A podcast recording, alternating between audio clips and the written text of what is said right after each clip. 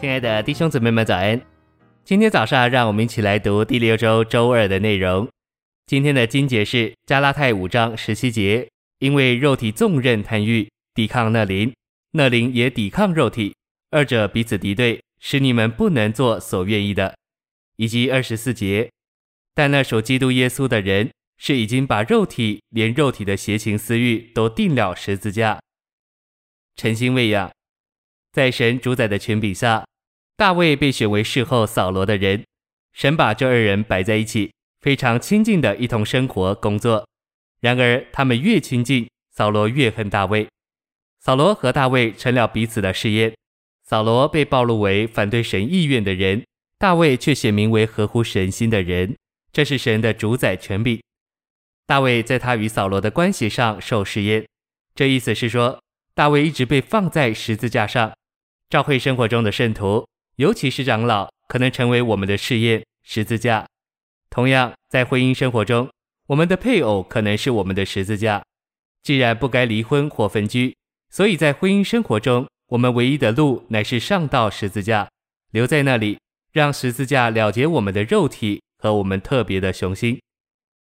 信息选读：扫罗无论差遣大卫做什么，大卫都做事精明。大卫做事精明的秘诀在于他的智慧。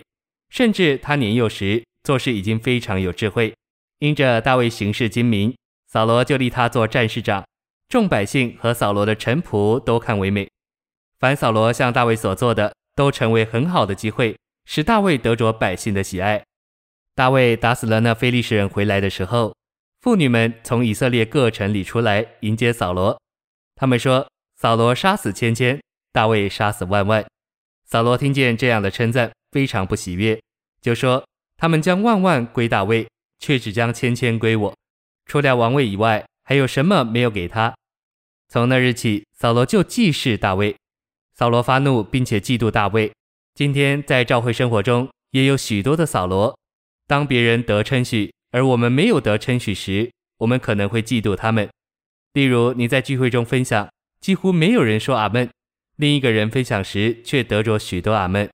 扫罗从嫉妒大卫到图谋如何杀他，又不破坏自己的名誉。在扫罗一切的逼迫中，大卫没有抵抗或做什么来为自己报复，他只做一件事，就是躲避。从大卫在扫罗逼迫下的经历，我们必须学习一个重要的功课，就是在教会生活中，不该有一点出于肉体的东西，不该有愤怒、计谋、阴谋、密谋。教会乃是神的国。在教会中，必须有神圣的权柄，有正确的等次。大卫敬畏神，不敢推翻神所安排的等次。我们若说我们是在主的恢复里，却不知道神所命定的等次，这乃是羞耻。悖逆和抵抗废掉了教会生活。我们只该在灵里活基督，使我们照着神圣命定的等次过教会生活。报复和抵抗都是肉体的事，在神的国里，肉体该排除。加拉太五章十七节说：“肉体纵任贪欲，抵抗那灵，那灵也抵抗肉体。”二十四节说：“那属基督耶稣的人，是已经把肉体连肉体的邪情私欲都定了十字架。”二十一节说：“那些有份于肉体之事的人，必不得承受神的国。”我们若有份于肉体，就与神的国无份无关。记恨、恼怒、私图好争、分利等事。都是神国之外的东西。谢谢您的收听，愿主与你同在，我们明天见。